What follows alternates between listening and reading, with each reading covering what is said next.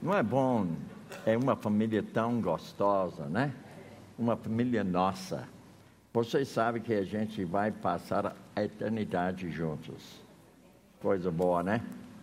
Já pensou como Deus tem sido tão bom para nós? E Ele tem nos dado vida. E essa vida não tem fim. Muito bem, então hoje à noite eu quero agradecer novamente. Hoje eu andei de Mercedes. Era esse tamanho, mas era Mercedes. Eu pensei que era K, porque K, metade do carro, né? Vocês sabem que tem aquele carro que chama de K, né? Que é metade de carro. Mas o Mercedes foi menor ainda. É, até daria para colocar Mercedes na porta-mala do carro. Mas foi bom, foi muito bom. E hoje também eu comi picanha. Ah, ao ponto, né? Muito bom. E agora o pastor, ele não comeu com o meu picanha, mas muita coisa a mais, ele, ele, né? E eu não tinha como controlar ele. Foi difícil. Até ele ficou na minha frente. E quase não dava para conversar, porque ele estava comendo, comendo, comendo, sem prestar atenção. Brincadeira. Nós tivemos um bom tempo hoje, foi ótimo. Conversei com a minha esposa, ela manda grande abraço para vocês, devido ao fato que vocês estão me tratando com tanto amor, carinho. Até de certa forma, ela tem ciúmes. de certa forma, né? Quando eu falei para ela que eu fui no Coco Bambu duas vezes, ela ficou. E eu? eu falei para ela: você tem que viajar para chegar. Ela só gosta de chegar. Ela não gosta de viajar. E eu falei: para chegar, você tem que viajar. Não é isso mesmo? Muito bem, eu vou fazer oração hoje à noite. E eu vou falar com Deus pedindo três coisas. Deus facilita falar do meu. Deus facilita explanar da tua palavra. Deus facilita a compreensão dos irmãos que estão passando duas horas e meia comigo durante duas aulas. Inclusive, meus parabéns para vocês, porque hoje à noite é quarta noite, né? E já falamos bastante. Agora, talvez você não entenda. Quando eu conversei com o pastor Eduardo no início, eu falei para ele que eu só podia dar metade do curso, não o curso inteiro. Porque antigamente eu dava tudo de uma semana só. E todo mundo ficou assim depois, sem realmente compreender.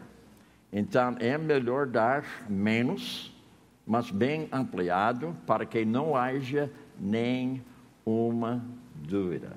Então vamos falar com Deus. Pai Celeste, eu quero agradecer-te, ó Deus, pelo dia de hoje, pelo privilégio de ouvirmos a tua palavra mais uma vez hoje à noite. Tu sabes, ó Deus, que eu sou gringo aqui no Brasil, eu preciso da tua ajuda. Eu quero me esforçar para que eu seja bem entendido. Mas ao mesmo tempo eu compreendo, ó Deus, sem a tua ajuda nada sai. Então, estou dependendo de Ti, ó Deus, utilizando os talentos que Tu tens me dado, dependendo, ó Deus, da Tua força, do Teu poder. Pedimos também, ó Deus, que Tu facilites também para que eu possa é, dar uma boa explicação da Tua palavra, para que ela seja bem entendida, para que nós possamos entender, compreender justamente o plano que tu tens para a nossa vida individualmente. Eu peço a favor dos irmãos, ó Deus, que estão aqui reunidos, e sabemos, ó Deus, que duas horas e meia de aula não é fácil, mas é possível. E depende da nossa boa disposição e a tua ajuda. Então, ó Deus, nós necessitamos duas coisas hoje à noite: a boa disposição nossa e também a tua ajuda. Então, com essas duas coisas, nós entendemos, ó Deus, nós seremos abençoados por Ti, porque a Tua palavra, ela não volta vazia. Pois em nome de Cristo nós oramos. Amém, aleluia, amém. Muito bem, então, como sempre, você tem percebido que eu dou resumo das aulas anteriores. Mas por que será? Porque facilmente, quando você escuta uma coisa uma vez, você pega talvez esse tanto. Quando se fala a segunda vez, você pega um pouco mais. Quando se fala a quarta vez, a terceira vez, você começa a abraçar o assunto. Então, por esse motivo, que toda noite nós sempre temos mais ou menos 10 minutos de resumo daquilo que foi dado desde segunda-feira. Então, novamente, hoje à noite eu quero fazer isso. E lembre que nós falamos logo na primeira noite. Deus tem plano para a sua vida particular e coletiva. Particular e coletiva. Ou seja, nós devemos ser unidos naquilo que nós estamos recebendo, trabalhando individualmente e coletivamente, para que nós possamos realmente alcançar um mundo pela palavra de Deus. E também nós sabemos que com plano sem programa não vai para frente. Então Deus nos deu um programa e de fazer discípulos de todas as nações. É imperativo fazer discípulos de todas as nações, batizando-os, que significa evangelismo, ensinando-os, a segunda etapa do discipulado, ensinando-os a guardar, obedecer todas as coisas que Deus havia ordenado os discípulos, e hoje nós temos uma revelação completa da pessoa de Deus. Essa revelação se chama revelação especial. Não somente a criatura lá fora, mas nós temos uma revelação especial, porque nós temos a palavra de Deus e não precisa mais nada do que ela. Além disso, nós temos o Espírito Santo que nos capacita. E nós temos um processo, esse processo sempre ensinamento. E cada vez que nós estamos juntos diante da palavra de Deus, são quatro coisas que acontecem: ensinamento, repreensão, correção, educação. E quem sabe hoje à noite nós estamos sendo repreendidos. E você percebe que às vezes você está ouvindo algo e você percebe ouvindo esse algo, você não está obedecendo, isso seria uma repreensão. E uma repreensão precisa ter justamente logo depois da repreensão uma correção para que seja um momento de treinamento na sua vida a fim de que você possa ter crescimento espiritual e maturidade e habilitado para toda boa obra. E o propósito? O propósito é ser conforme a imagem de Cristo, porque a sua imagem, a minha imagem, não tem valor. O que tem valor é justamente a imagem de Deus. Como nós falamos sobre copo ontem, esse copo tem utilidade. Agora, o valor dela, sem água, não tem nada. Não tem nada, não tem como matar a sede. Mas quando você coloca água, o valor, dá licença, hum, água. Agora, se ela tivesse colocado copo aqui sem água, ela apanha. Porque copo sem água não tem valor nenhum, mas tem utilidade quando você coloca água. E problemas. Quem não tem problema aqui? Todo mundo tem problema. Você levanta com problema, você deita com problema, você anda com problema. Eu ando com ele todo dia. Mas o que é bom é sei lidar com o meu problema de uma perspectiva bíblica, porque ela, a palavra, ela é suficiente. O Espírito Santo me capacita. O Espírito Santo faz com que eu possa compreender como fazer uso da palavra de Deus na minha própria vida. E quando você tem problemas, Deus deseja que você tenha o quê? Progresso. Sem progresso, você está andando para trás. Todo dia deve haver progresso na sua vida. Todo dia você deve entender que Deus deseja que você esteja realmente sendo uma lua cheia, refletindo o sol. E esse sol é Jesus. E eu fico então diante dele e submisso a refletindo a sua imagem. E depois nós entendemos que as primeiras duas lições deram para nós uma base bíblica sobre a salvação. Eu sou salvo pela misericórdia de Deus, que eu não recebo o que eu mereço, Mas pela graça dele, eu recebo o que eu não mereço. Interessante isso, né? Cada, nós, cada um de nós, hoje à noite, nós estamos recebendo algo que você não merece, mas ao mesmo tempo você não recebe o que você merece. Porque, na verdade, o que nós merecemos é justamente a morte. Mas quando você tem a graça de Deus, então você recebe algo que você não merece, e essa graça, essa graça me anima, me motiva, porque é a graça do Senhor. E nós abordamos diversas palavras-chave que eu tenho falado toda noite. Confessar. Agora, por que será que estou repetindo sempre confessar? Porque normalmente o crente confessa, mas não abandona. Precisa abandonar aquilo que foi confessado. Se você não abandona, você não confessou. Então, confissão, sem confissão, você nem é crente. Ou seja, quando você é crente, você não tem relação com Deus se você não confessa a barreira que você colocou entre você e Deus. Então, confissão quer dizer que eu estou de acordo com a barreira que eu coloquei entre eu e Deus. E ao mesmo tempo, eu vou abandonar para que essa barreira seja retirada. Agora, novamente, sou lua cheia, refletindo a imagem de Deus. Falamos sobre a palavra Senhor. Eis-me aqui, envia-me a mim. Eu estou aqui disposto a fazer a tua obra. Agora, também nós sabemos abordar a palavra crer, duas doutrinas embutidas: fé salvífica, fé salvadora e arrependimento genuíno.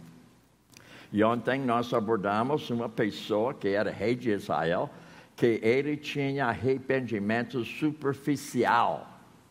Ele estava preocupado com a sua reputação, não com seu caráter. Mas ao mesmo tempo nós percebemos que Davi foi oposto. Ele tinha preocupação sobre seu caráter diante de Deus. O arrependimento dele foi genuíno. Irmãos, infelizmente, hoje, entre muitos crentes, eles têm o que? Arrependimento superficial. Agora, gente, não julgue o coração do crente. Não julgueis para que não sejam julgados. Mas, ao mesmo tempo, nós podemos fazer uma avaliação, biblicamente, do comportamento e do falar da pessoa.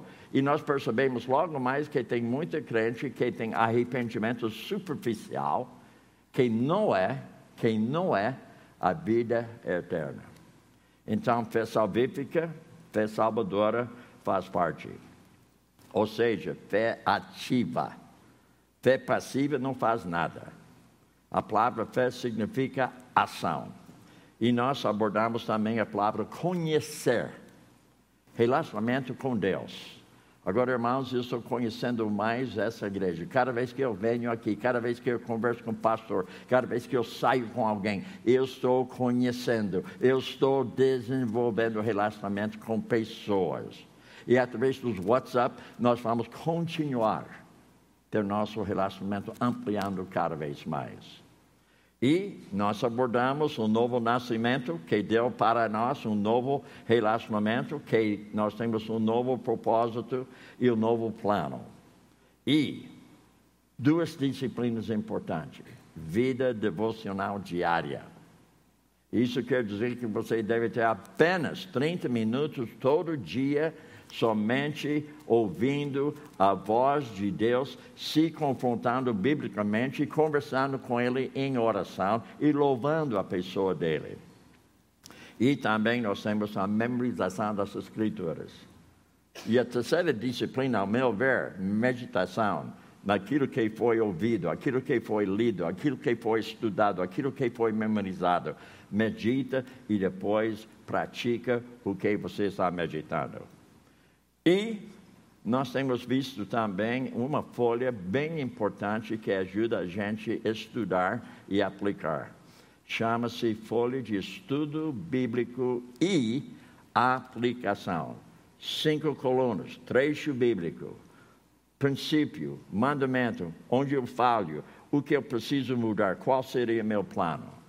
Irmãos, isso faz com que você possa ter um relacionamento mais profundo com Deus quando você percebe os princípios e você começa a avaliar a você se você está cumprindo esse princípio na sua vida. E depois nós vamos, é, nós havíamos abordado recursos. A palavra de Deus, ela, ela aqui, suficiente, ela aqui verdadeira ela aqui fiel, ela nos instrui, ela nos anima, ela nos confronta, ela fornece tudo que eu preciso. E depois, o Espírito Santo é necessário e capacita. Recurso de Deus é divino.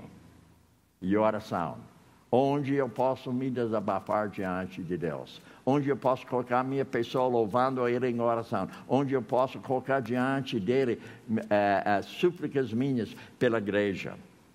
E falando igreja, outro recurso divino, porque a igreja faz uso da palavra.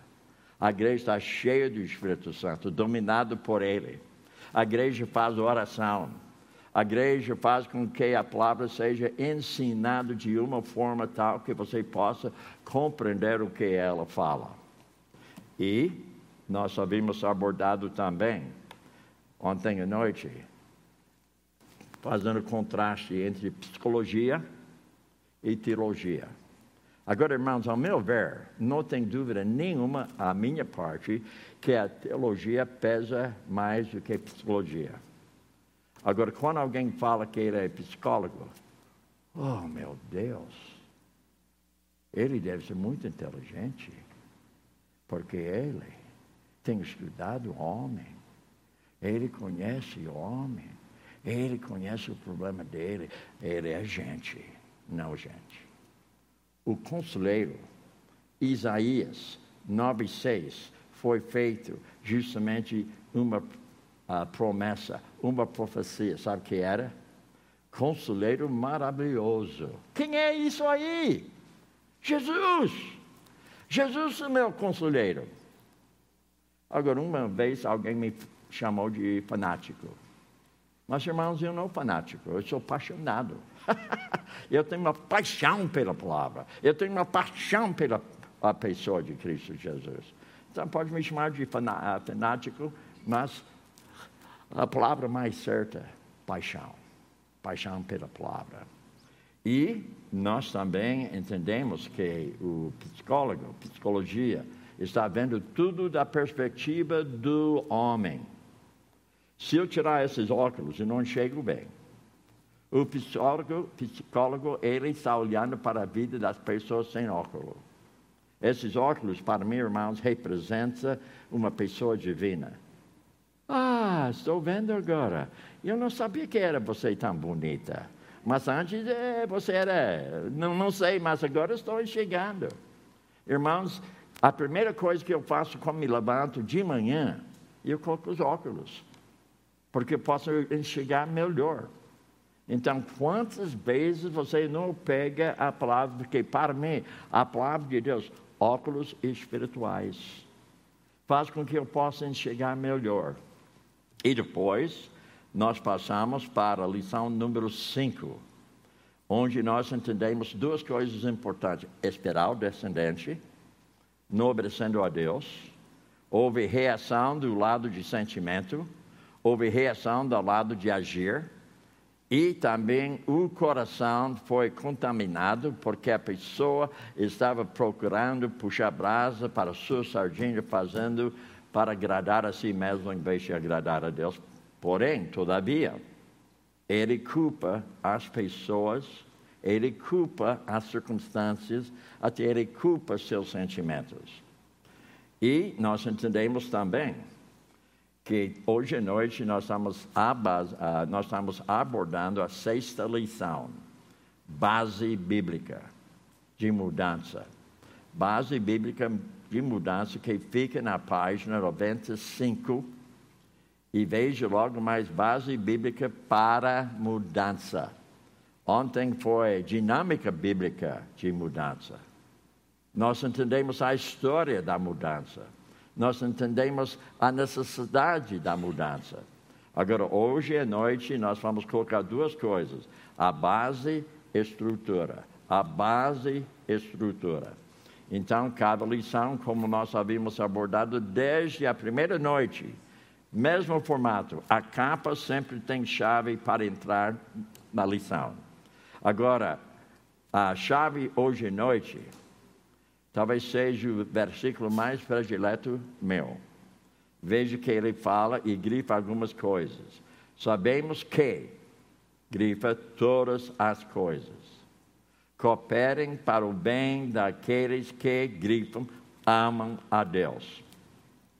Daqueles que são chamados segundo o seu propósito, grifa seu propósito.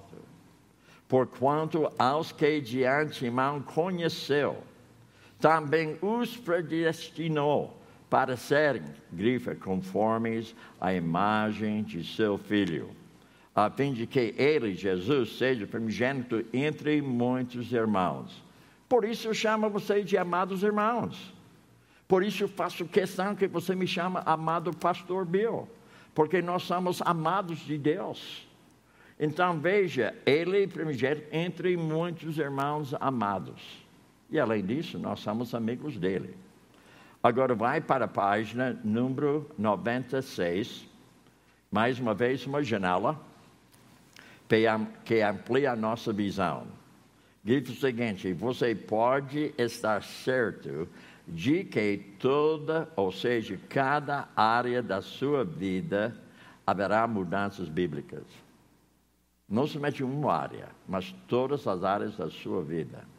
Eu falei para você que eu fiz esse curso quatro vezes. A primeira vez eu identifiquei meu problema. E quando identifiquei o problema meu, eu identifiquei mais dois.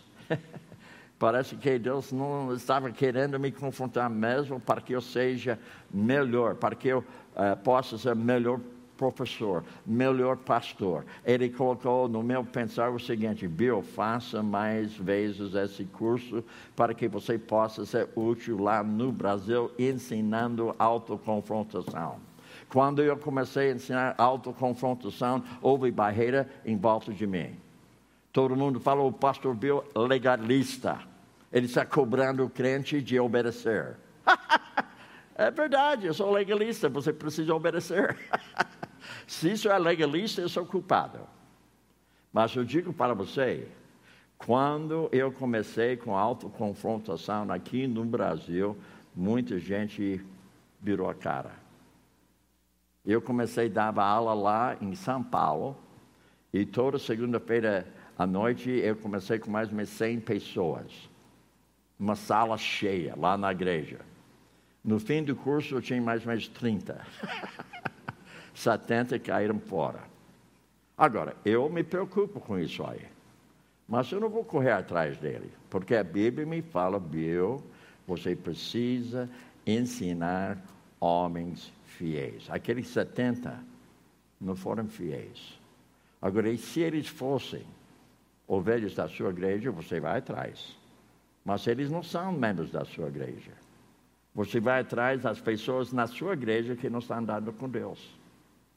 Irmãos, eu digo, cada segunda-feira lá em Campinas eu tinha que confrontar alguém na minha igreja. toda quinta, toda segunda-feira eu tinha que confrontar alguém que não estava andando com Deus. Cobrava mesmo. Cobrava mesmo. Você não foi no seu grupo semana passada, eu quero saber por que você não foi. Porque os líderes eram para falar para a gente se todo mundo estava ou não estava. Se não estava, eu quero saber por quê. Agora, a primeira vez eu não preocupo. Mas depois, a segunda, terceira vez, problema. Porque não é saúde, é um problema. E eu fui atrás. Agora, então nessa janela você pode estar certo de que cada área da sua vida haverá mudanças bíblicas. Agora, algoritmo humano número um, propósitos da lição.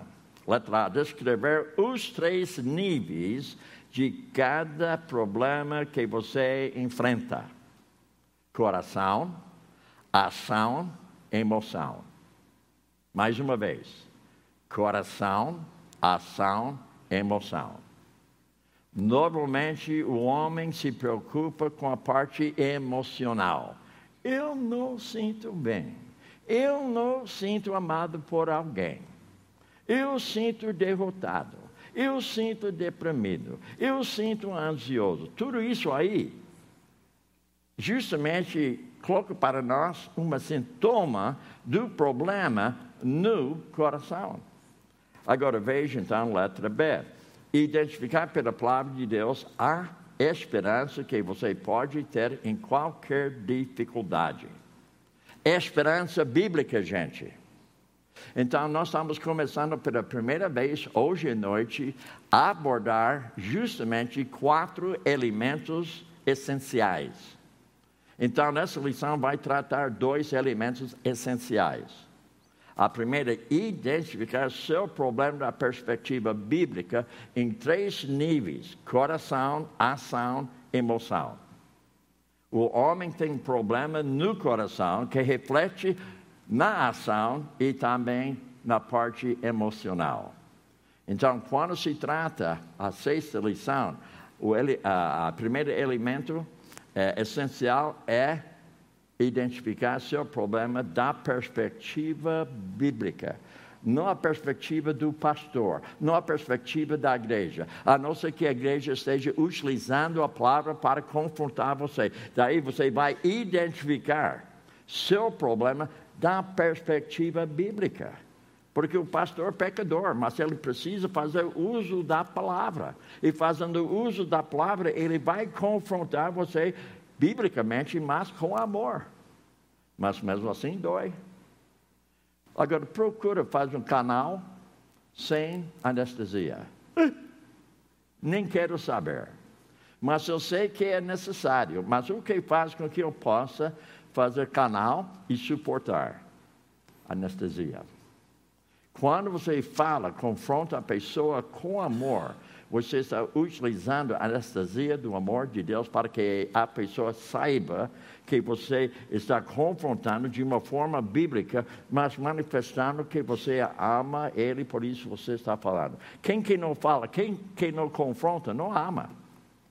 Porque ele está preocupado. Se eu confrontar você, talvez você não vai me gostar mais. Se eu confrontar você, talvez você desanima. Irmãos, isso fica entre a pessoa que você está confrontando com a palavra e Deus. Agora, antes de confrontar a pessoa, quem que eu devo confrontar primeiro? Eu. Não julgueis para que não sejam julgados. Hipócrita, tira a trave do teu olho. A segunda lição que nós abordamos, que foi terça-feira à noite, Agora, letra C. Revelar com a paz e alegria de Deus podem ser suas em qualquer circunstância e relacionamentos. Amém, aleluia, amém. Ele fornece para nós alegria em qualquer situação. Essa irmã hoje à noite, ela queria saber a idade da minha filha quando ela faleceu. Ela tinha dois anos e meio. Ela estava pegada no pai. E quando ela faleceu, irmãos, eu tinha raiva com Deus, mas logo depois de duas horas, a alegria do Senhor entrou na minha vida, me deu força. O dia seguinte eu tinha que enterrar ela atrás da minha casa, eu e meu filho. Não foi fácil, mas Deus me deu a alegria do Senhor, não um sorriso, nunca estava feliz, mas ele invadiu meu coração pelo Espírito dele de tal maneira que eu tinha força de suportar, porque Deus é fiel.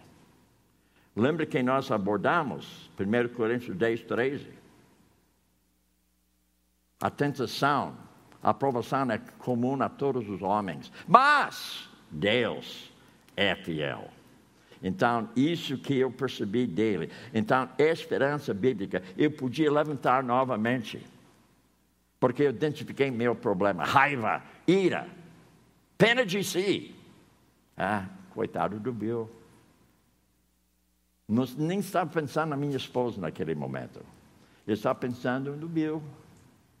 E quando caiu o ficha, quando passou o cartão, não entendi que Deus estava invadindo o meu coração com a alegria dele para que eu pudesse ser justamente um consolo para minha esposa naquele momento.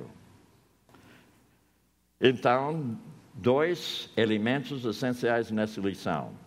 Primeiro, identificar seu problema na perspectiva bíblica, três níveis: coração, ação, emoção.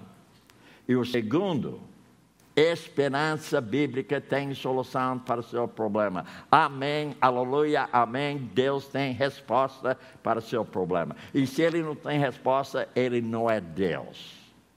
Deus tem resposta. Ele é soberano, ele é todo-poderoso, ele é omnisciente. Ele tem resposta para a sua vida. Homem não tem resposta para si mesmo, mas Deus tem resposta para a sua vida. Agora, nós vamos é, pular os princípios bíblicos quanto à página 97, porque tem tantos, mas eu quero frisar mais agora, sabe o que? Eu quero frisar o problema da perspectiva bíblica, mas eu quero gastar mais tempo na solução concernente seu problema, meu problema. Então, apenas nessa janela, na página 97, grita o seguinte: é Ele quem atua para que todas as coisas em sua vida, inclusive problemas, provações, cooperem juntas para o bem quando você reage em amor, demonstrado pela obediência a Ele. Então, na alegria dele, ele, ele invade seu coração, como fosse no caso de Neemias. Neemias tinha inimigo por dentro e por fora, e além disso, ele tinha um muro caído. Ele não tinha nada para se alegrar. Mas sabe que ele falou? A alegria do Senhor, a minha força, apesar do inimigo, apesar dos problemas entre o povo e apesar de um muro caído, eu vou trabalhar. Só segundo o exemplo dele você vai levantar. Porque não tinha nada no sentido de circunstâncias de ter alegria. Certa vez eu estava andando lá no táxi, lá em São Paulo. Eu fui do hotel para um shopping. E quando entrei, eu vi o jovem dirigindo o táxi. Foi o Uber. E eu fiz uma pergunta a ele: Jovem, você poderia me falar, uh, falar a diferença entre alegria e felicidade? Ele falou: isso é a mesma coisa. Não é a mesma coisa. Não, mas eu penso que é a mesma coisa. Não, não é a mesma coisa. A sua felicidade depende de pessoas. A sua felicidade depende das suas circunstâncias. A sua felicidade depende do seu sentimento. Mas a alegria depende de Deus. E quando você conhece Deus, você tem essa alegria. Quando ele me deixou no shopping, sabe o que ele falou para mim? Senhor, a primeira coisa que eu vou falar para minha esposa, esposa hoje, que um gringo entrou no meu carro e falou alegria e felicidade para mim. Nunca entendi até ele entrou no meu carro. Deu para entender, gente?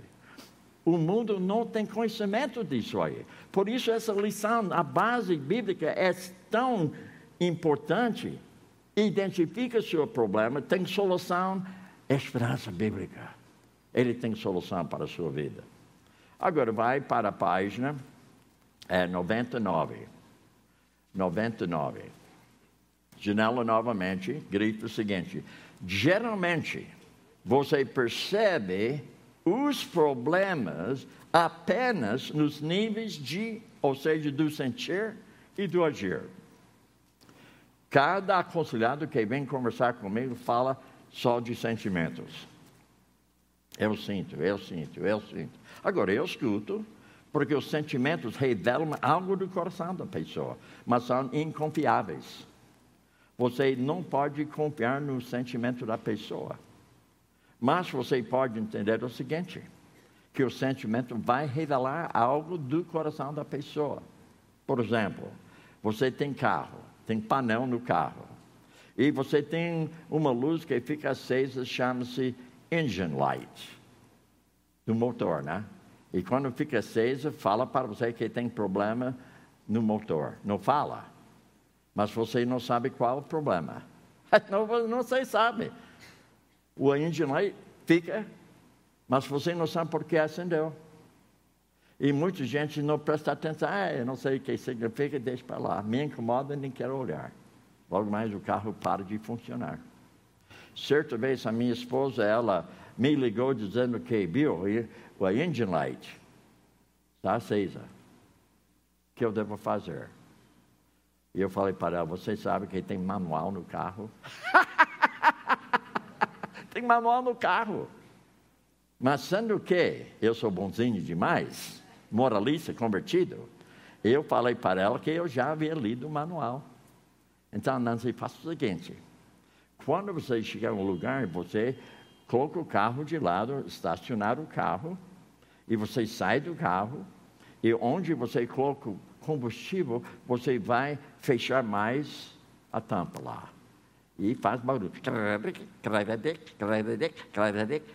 E quando não tem mais, você deixa. Se a luz não apaga em 24 horas, nós vamos levar para a oficina. Em 18 horas, apagou. Mas sabe por que eu sabia lidar com aquilo? Manual do, do carro. Irmãos, quando você tem um problema, pega o manual. Pegue isso aí. Verifique se é o problema, porque aqui tem solução. E a minha esposa, ela ficou toda preocupada. Ah, ficou acesa, não sei o que. Entendeu? Mas, calma, querida. Eu li manual. Faça isso. E se não desaparecer, nós vamos levar para o médico. Deu para compreender, gente? Muito bem. Agora, veja logo abaixo o seguinte: nível dos sentimentos. Está vendo isso aí? Digam sim. Você é acordado aí? Digam sim, gente. Sim. Eu estou animado. Você está lá mesmo morto? É, é, é. Anima-se. Amém? Amém? Ok. Muito bem, então, logo abaixo, nível dos sentimentos.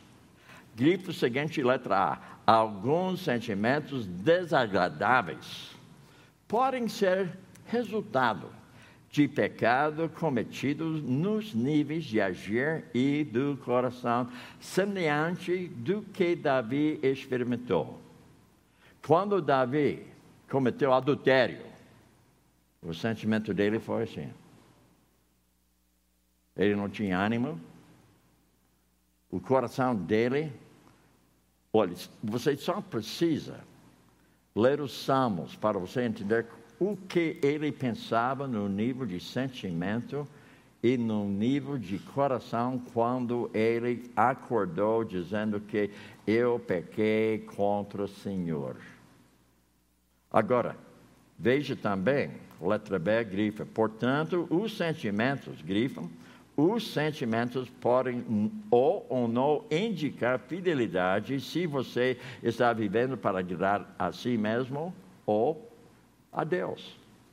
Quando Moisés desceu do monte dos tábuas, que ele estava ouvindo lá embaixo? Uma festa, parece carnaval lá. Na verdade, era carnaval. Era carnaval mesmo. Eles são, é, eles são alegres. No nível de sentimento, eles são alegres, dançando, bebendo.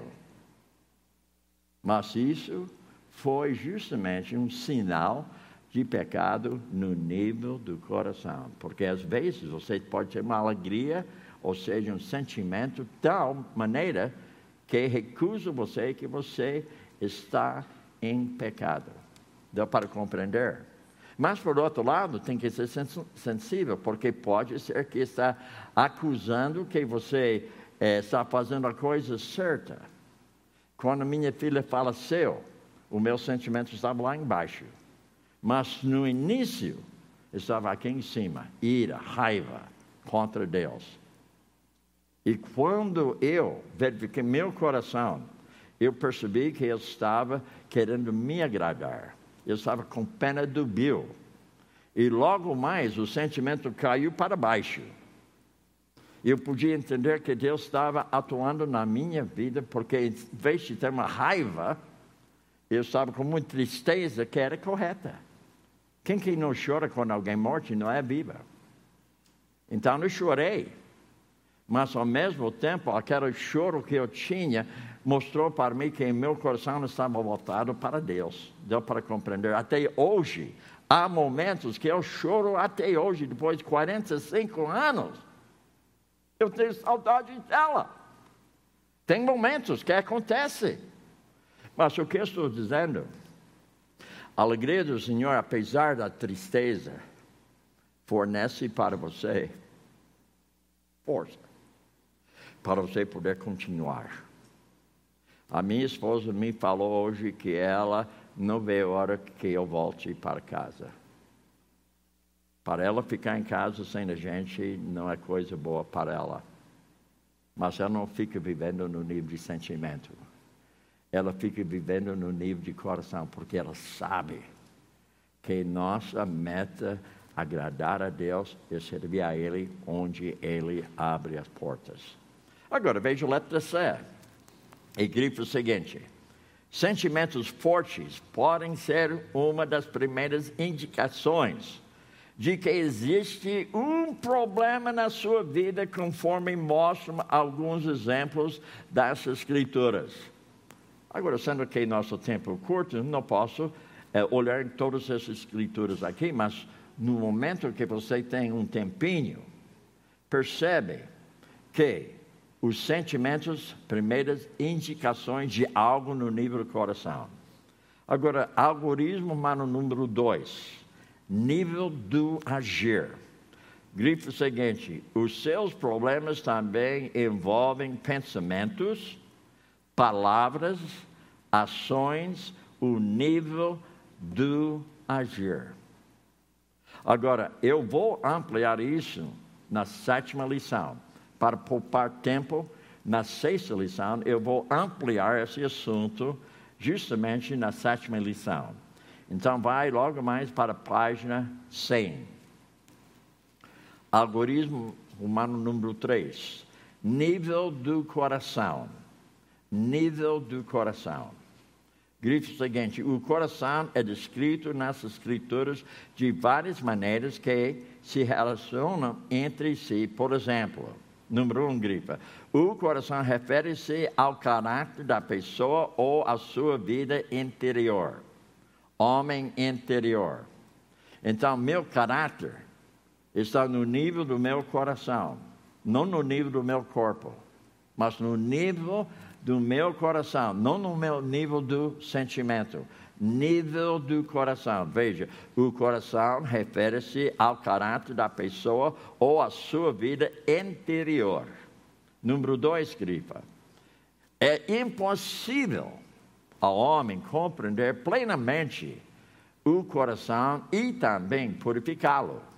Grifa também Jeremias 17, 9, que diz assim: Enganoso é o coração mais do que todas as coisas. você se engana com seu coração. Por isso você precisa justamente de um mapa e o Espírito Santo que é bússola, porque seu coração engana você. Quando você anda de acordo com seu sentimento voltado para o eu, você percebe que você está se enganando mesmo. Então, aqui o mapa e o Espírito Santo que habita em minha bússola. E a bússola me orienta de acordo com o mapa. Porque meu coração é justamente a parte interior. E Deus fala: enganoso é o coração mais do que todas as coisas, desesperadamente corrupto, quem conhecerá? o psicólogo, ele conhece o seu coração. O mais que ele fica olhando para você assim, hum, Uhum. Fala, fala mais. Hum. Hum. Hum. Hum. Hum. Hum. Deu para entender? Ele não entende. Mas o conselheiro bíblico sabe que ele está fazendo quando a pessoa está falando, ele está refletindo aquilo que ele está ouvindo e ele está começando a pensar quais são os trechos bíblicos aqui que vai ajudar essa pessoa diante do seu problema. Eu sou confiado que quando eu estou diante de uma pessoa que é aconselhado, tem três pessoas: eu, ele, o Espírito Santo. o psicólogo ele está sozinho. Eu não. Deus está comigo. Quando eu tenho uma pessoa diante de mim com problema, eu tenho auxílio. eu tenho o Espírito Santo, o conselheiro. Jesus falou: se não vá, ele não vem. Amém, aleluia, que ele veio, né? Por esse motivo, nós podemos ter a mente de Cristo. Nós podemos adquirir a, o auxílio do conselheiro maravilhoso, que é Jesus. Agora, veja número 3, grifa. O coração é a origem das fontes da vida. Grifa Provérbios 4, 23, que diz assim: Sobre tudo o que se deve guardar, guarda. Parece imperativo. Guarda o coração, porque dele procedem as fontes da vida. Onde fica o problema, gente? Coração.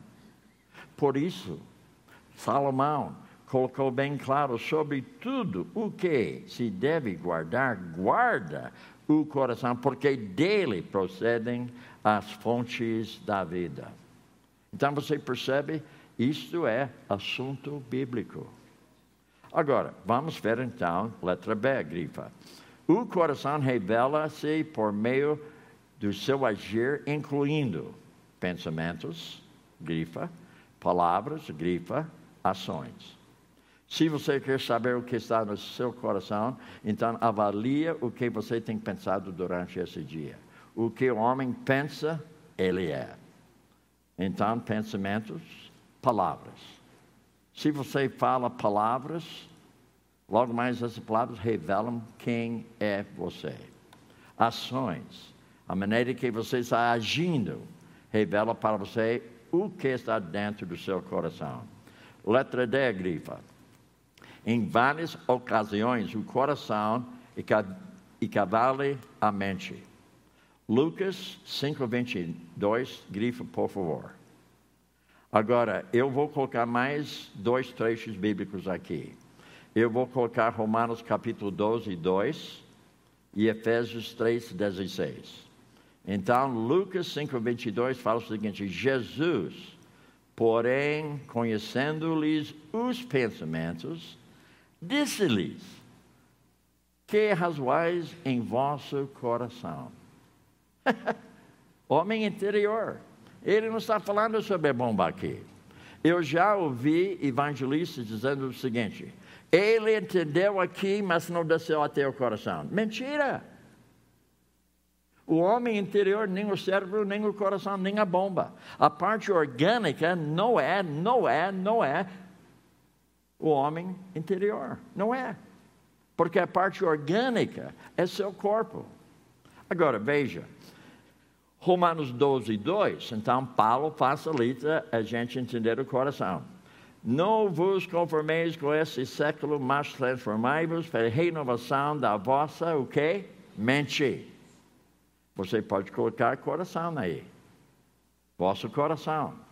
Veja, para que experimenteis qual seja a boa, agradável, perfeita vontade de Deus. Agora, Efésios 3,16 ele fala assim: Paulo ajuda novamente, para que, segundo as riquezas da sua glória, vos conceda que sejais revestidos com poder pelo seu espírito no homem interior, coração. Quando se fala de mente, coração. Quando se fala de coração, mente. Quando se fala de mente e coração, homem interior. Agora, vai para a página 101. Só a janela que eu vou abordar, porque eu tenho pena de você e não quero deixar você com muita tarefa. Então, na janela. Então, grito o seguinte: a esperança que Deus dá a você não é um mero desejo de que, de, de que algo aconteça. Mais uma vez, a esperança que Deus dá a você não é um mero desejo de que algo aconteça. Agora vai para a página 98 e nós vamos gastar o restante do nosso tempo nessa página falando sobre a esperança. Então você já percebeu o seu problema? Da perspectiva bíblica, já viu? Três níveis, quais são os níveis? Coração, que mais? Ação e sentimento, emoção. Mas o homem, por sua vez, ele pensa mais na parte emocional, menos na parte de coração. Então, ele fala sobre seus sentimentos, em vez de falar sobre seus é, pensamentos. Quando eu tenho um aconselhado diante de mim falando dos seus sentimentos, logo mais eu falo assim: quando você tem, tinha aquele sentimento com seu marido, o que você está pensando naquele momento? Naquele momento, que você falou para ele? E aquilo que ele não falou para ele. Isso aí revela justamente o coração do homem, porque a Bíblia fala que a boca fala do coração. O sentimento indicador, inconfiável, mas necessário. Sentimento é neutro, nem é bom nem é mal. Simplesmente indica algo no nível do coração. Mas quando a pessoa começa a falar sobre os seus pensamentos, quando você fica ouvindo suas palavras, logo mais você está percebendo algo no nível do coração da pessoa. E nesse momento que ela precisa, esperança. Agora vamos tentar abordar alguns princípios de esperança. Grife o seguinte: a sua esperança em meio às provações. Princípio número 20. Aquele que, aqueles que estão em Cristo não estão sujeitos ao poder e penalidade do pecado. Amém, aleluia, amém. Vocês sabem que o bêbado pode deixar de beber? Pode, pode. Eu já ouvi alguém falando assim: ah, estou pedindo a Deus que Ele tire álcool de mim. Ele já tirou. Você não precisa ser dominado pelo álcool. Deu para entender? Ou a pessoa fala, ah, Pastor Bill, ore que Deus tire essa ira do meu coração. Ah, ah, ele já tirou. Veja que Romanos 6, 7 e 14 fala para nós. Sabendo que foi crucificado com ele o nosso velho homem pecaminoso para que o corpo do pecado seja destruído, não servamos o pecado como escravo, escravos, porquanto quem morreu está justificado do pecado. Agora, verso 14: Porque o pecado não terá domínio sobre vós, pois não estáis debaixo da lei, e sim da graça esperança, gente. Quando converso com uma pessoa bêbada, que tem problema de álcool, mas o problema não é álcool, o problema está no nível do coração. Porque a ação dele demonstra algo no nível do coração dele. E possivelmente ele nem é convertido. Eu preciso evangelizar. Ou possivelmente ele é convertido e se afastou de Deus. Agora, porque o pecado, quando você percebe a palavra pecado singular na Bíblia, significa natureza pecaminosa do homem, velho homem. Agora vamos ver princípio 21. Deus, grifa, não permitirá que um crente seja provado ou tentado além do que pode suportar. Ele lhe dá graça e força para suportar as provações e resistir a cada tentação sem precisar pecar. Isso não anima você, gente? Olha essa promessa, essa esperança que você tem. Ele fala justamente que nós não temos pecado que é comum, ou seja, é, tentação ou provação que é comum a todos os homens. Todo homem tem problema, todo homem tem tentação, todo homem tem provação. Mas ele fala, Deus é fiel. E ele não vai permitir que você tenha algo da sua possibilidade de lidar com aquilo com a graça de Deus. Esperança. Agora, para entender, eu quero contar para você uma história do século 1900. E tinha uma pessoa, ele era inglês, ele fazia parte do parlamento britânico. Naquele tempo, Inglaterra dominava quase o mundo. Inglaterra, naquele tempo, eh, estava procurando riquezas de outros países. Então, eles enviavam navios vazios para voltar cheio de tesouro para a Inglaterra. Mas o que acontece? Na ida para as outras terras vem tempestade.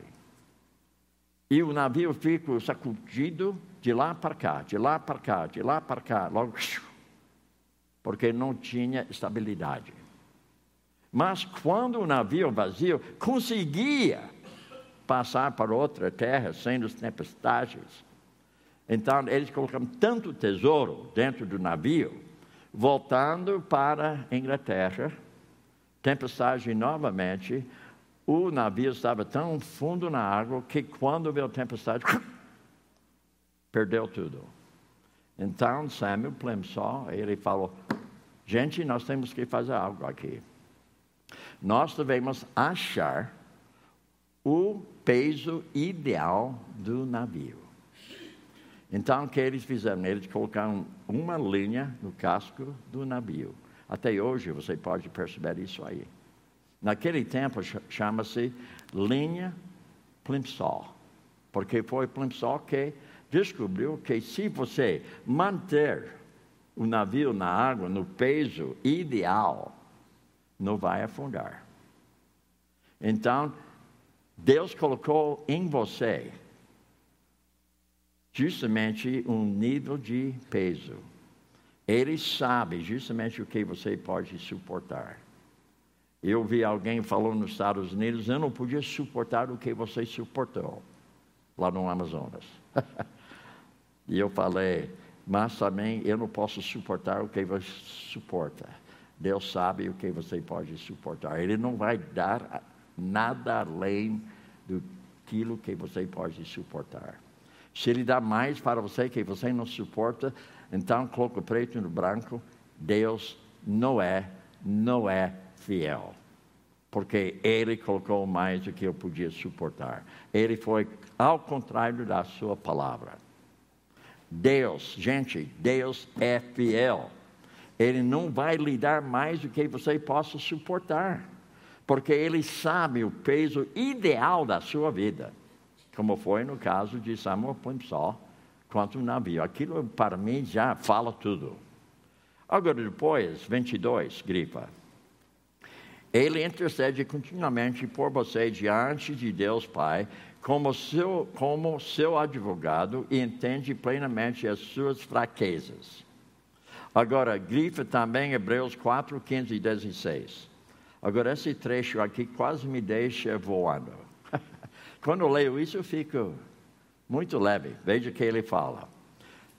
Porque não temos sumo sacerdote que não possa compadecer-se das nossas fraquezas. Antes, foi ele tentado em todas as coisas, a nossa semelhança, mas sem pecar. Agora veja bem, verso 16. Achegamos-nos, portanto, confiadamente, fé salvífica, junto ao trono da graça, algo que você não merece, e a fim de recebermos misericórdia, que você não recebe, o que você merece, e acharmos graça, o que você recebe, que você não merece, para socorro em ocasião oportuna. Agora, irmãos, eu digo para vocês hoje, para estar aqui diante de vocês, eu não preciso de graça nenhuma. Mas pode ser que amanhã à noite eu vou necessitar graça para estar aqui com vocês. Mas eu não vou me preocupar hoje, porque se eu preciso de graça amanhã à noite para estar aqui, Ele vai me dar graça na hora oportuna. Ou seja, vamos supor que Latam dá para o seu pastor duas bilhetes permanentes. Ele pode voar qualquer lugar onde Latam vai, de graça. Então ele tem dois bilhetes, ele abre a gravata aqui, ele pega, ah, ele coloca aqui. Será que tem valor para ele enquanto está na gaveta? Será que tem aqui? Não tem. Mas a hora que ele viaja, Latam aceita. Então, na graça de Deus, a mesma coisa. A hora que você precisa da graça de Deus, só a questão de você puxar a gaveta aqui, pega e mostra para Deus. Deus deu para você a graça permanente. E você só precisa utilizar a graça de Deus na hora que você está enfrentando algo que você pensa que você não suporta. Agora, 23. Deus nunca tem em vista o mal, grifa. Pelo contrário, os planos divinos com relação a você são para o bem. Ou seja, pode até notar aí, eu não sou vítima de ninguém. Coloca aí. Eu não sou vítima de ninguém, nem as circunstâncias, nem as pessoas, nem aos meus próprios sentimentos. Eu não sou vítima de ninguém. e você fica assim. Irmãos, quando eu vi isso aí, eu, que, eu quase voei. Você percebe, gente? Você não é vítima de ninguém. Deus não dá para você mais do que você pode suportar.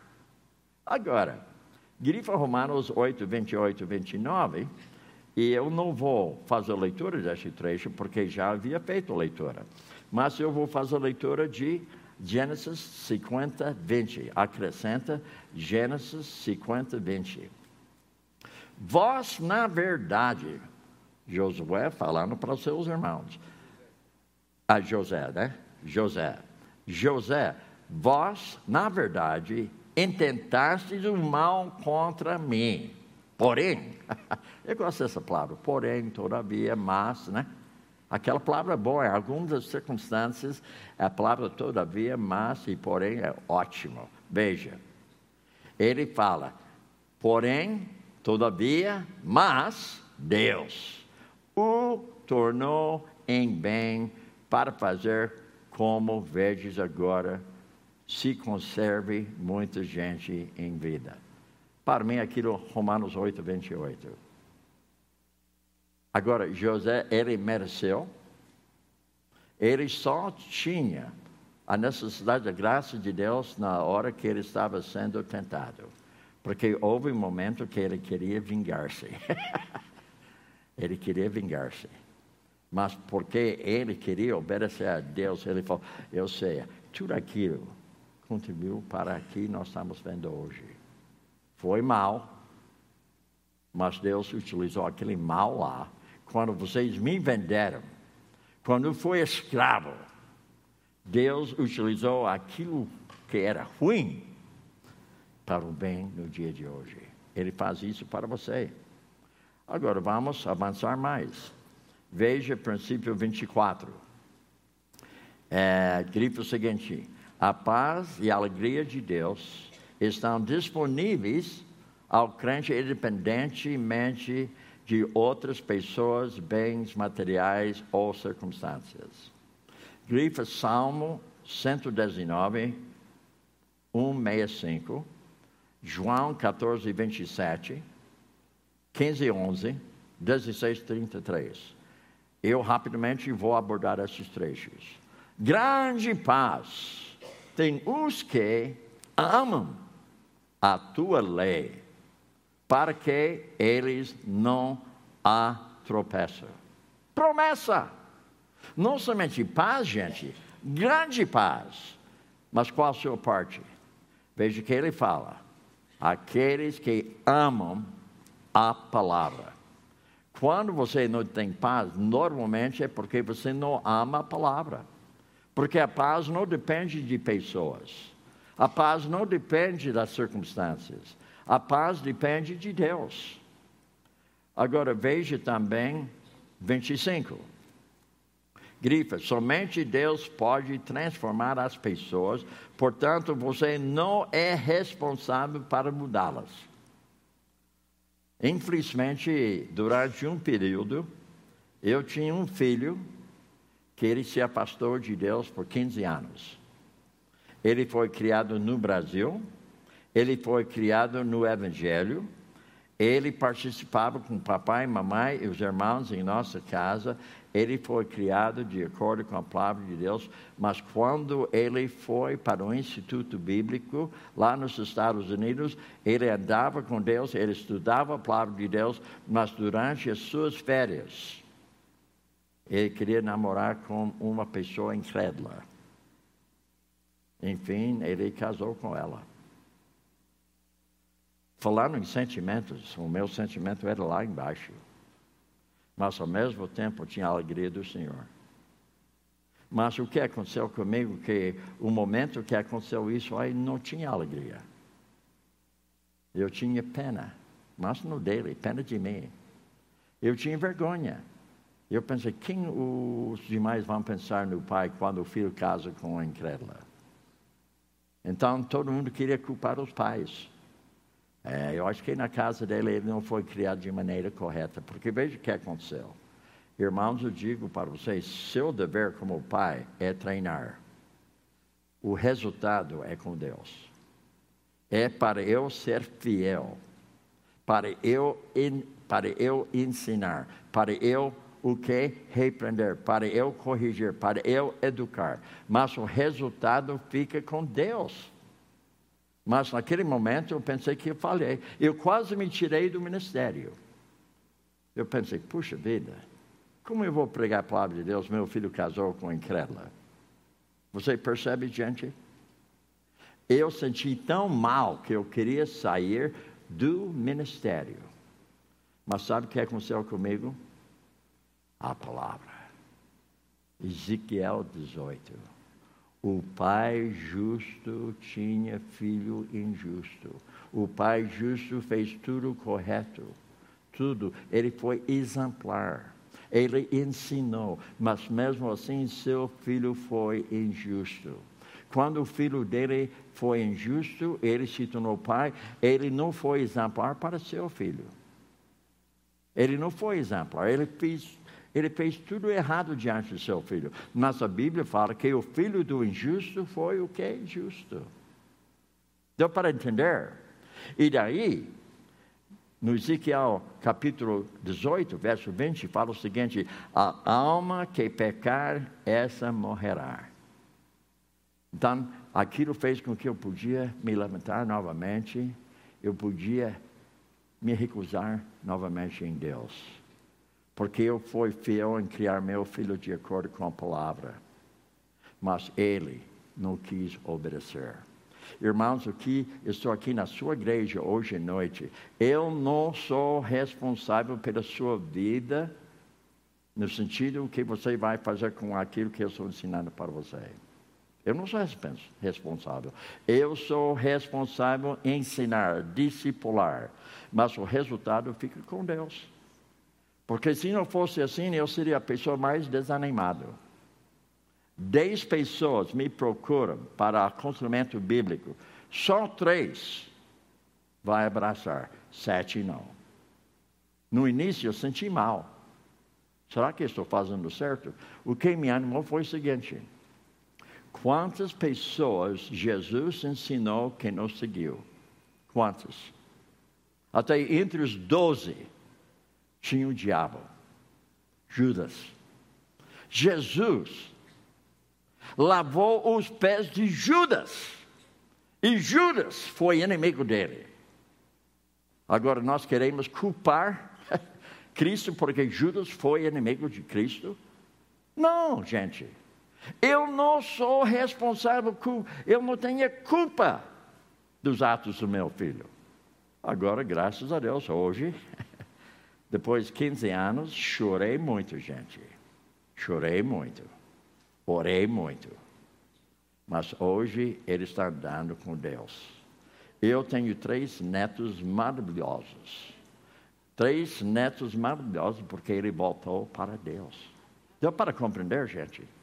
Mas quando aconteceu, pena do meu. Que o pastor Eduardo vai pensar do meu? Porque o filho dele não está andando com Deus. Irmão, você tem dois filhos, você não tem garantia nenhuma.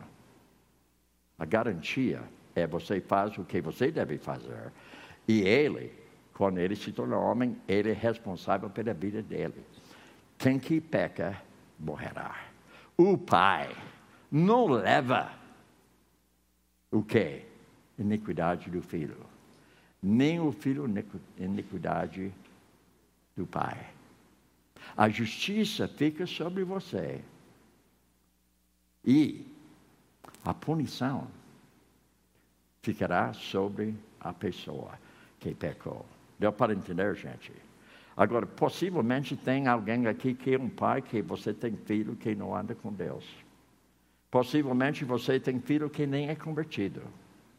Agora, ser preocupado é correto, mas culpado não.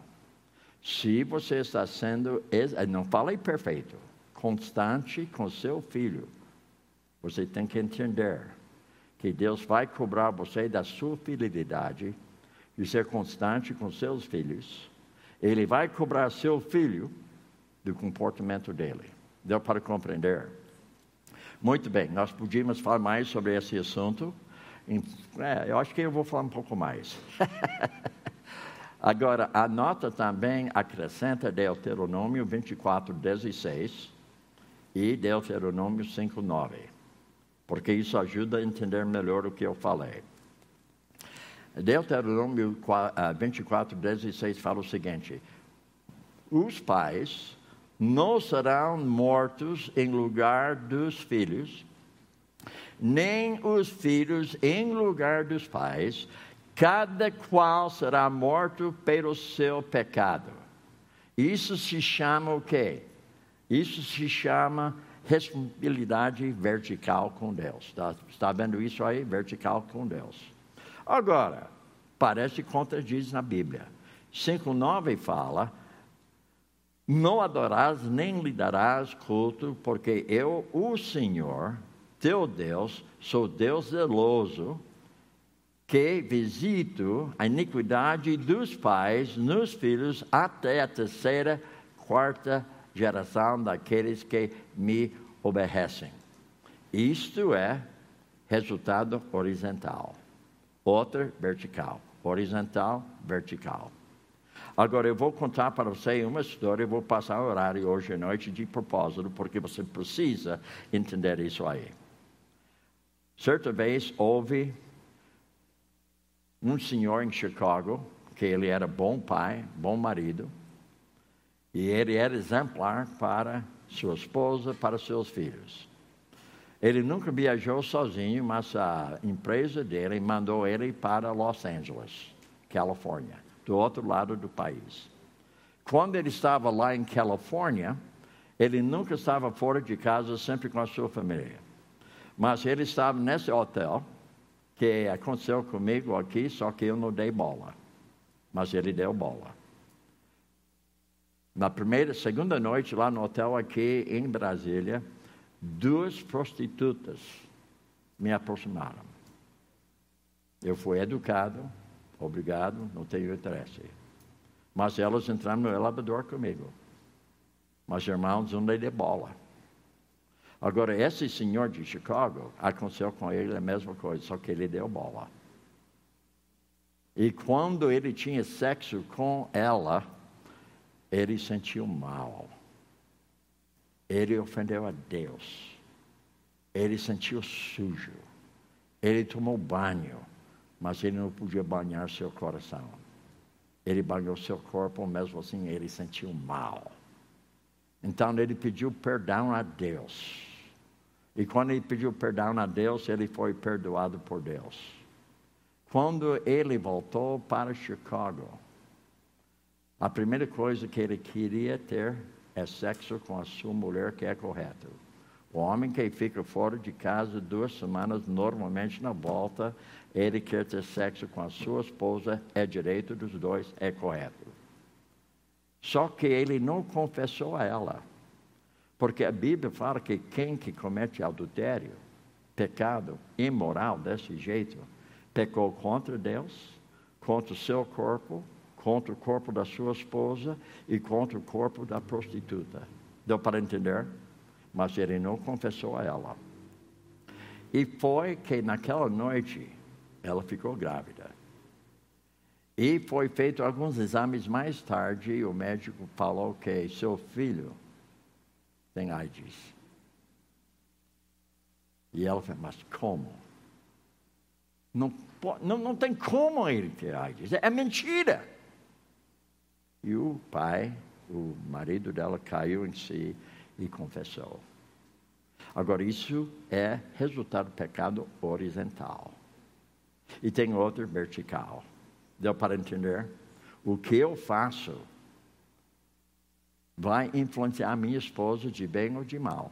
Mas ela não é responsável pelo meu pecado. Mas ela pode sofrer devido ao meu pecado. Deu para compreender?